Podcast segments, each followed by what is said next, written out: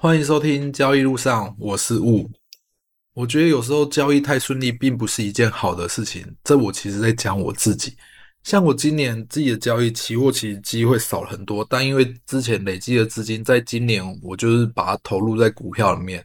然后股票很好运的，我买了四档股票，里面又有两档买到那种喷的跟鬼一样的股票，所以让我觉得，哎，今年钱好像不用做什么事就有钱了。可是我觉得这不是一件太好的事情。老吴自己凭良心在讲，我从了小孩出生之后，其实这交易就这样一直还算蛮顺利的，就是都是有赚到钱的。就是这样，因为这样的顺利以后，让我觉得很安于现状。然后就这样，其实这三年都没有做的很认真的去研究。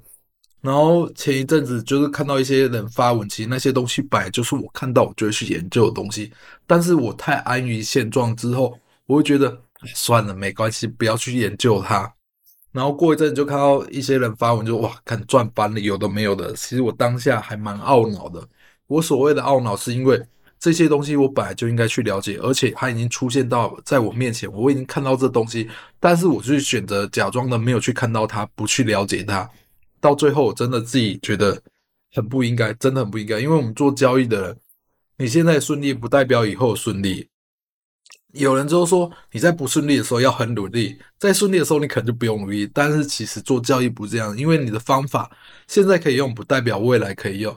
所以你在不顺利的时候，你要很努力让自己变得顺利；在顺利的时候，你要更努力让自己赚到更多钱。因为你其实可以看到，能赚到钱就是靠那几波大行情一次创出来。前一阵最流行的就是航运股，航海王一波就给它起来了。可那一波走了非常的久，已经走了一年多了。可那一波我自己讲实在话，我没有在做股票，所以那一波我根本就没有理他，而且我没完全没有感觉。到后来后知后觉，应该说不知不觉到后来后知后觉，根本就没有去理他。可是明明我们做股期货有股息可以去应用它，我却选择不去，就是在当下选择不去理他。让自己以自己忙当作为一个借口，而不去理他。然后像这次，我真的在当下，我就痛定思痛，然后我就去查一下，诶，长龙过完之后，接下来是阳明又一次出圈期，那其实就跟出圈有关系。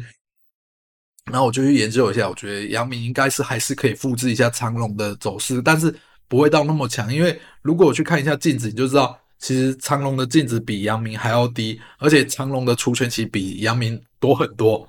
然后后来我就一样。完研究完可行以后，我就下了三十口的阳明期货，三十口阳明期货一口等于两口的现货，所以我大概买了六十口，很好运了。隔天一开盘之后就拉上涨停板了，涨停板之后我原本要留一半口数，可是不小心按错了，就全部出掉，出掉了。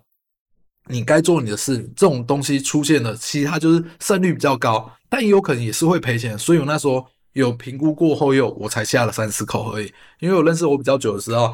我在交易上其实把它制定很清楚，我有一个金额是不能突破，突破我就要离开市场。所以后来算一算，我如果进了了不起跌停板，我就赔三十万。但是我觉得它涨上去的机会比较高，所以我就有可能赚到这三十万。那时候我是计算出来所得了。后来哎，隔天很好运了，就赚到这笔钱。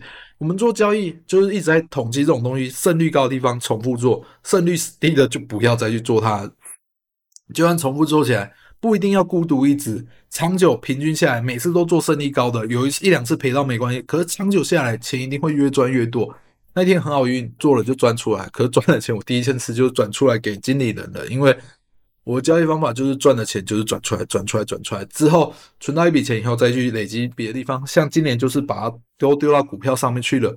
最近股票还要再去研究，可是因为很多基期都已经很高了，我觉得。就是我们在做交易的时候，应该不要安于现状。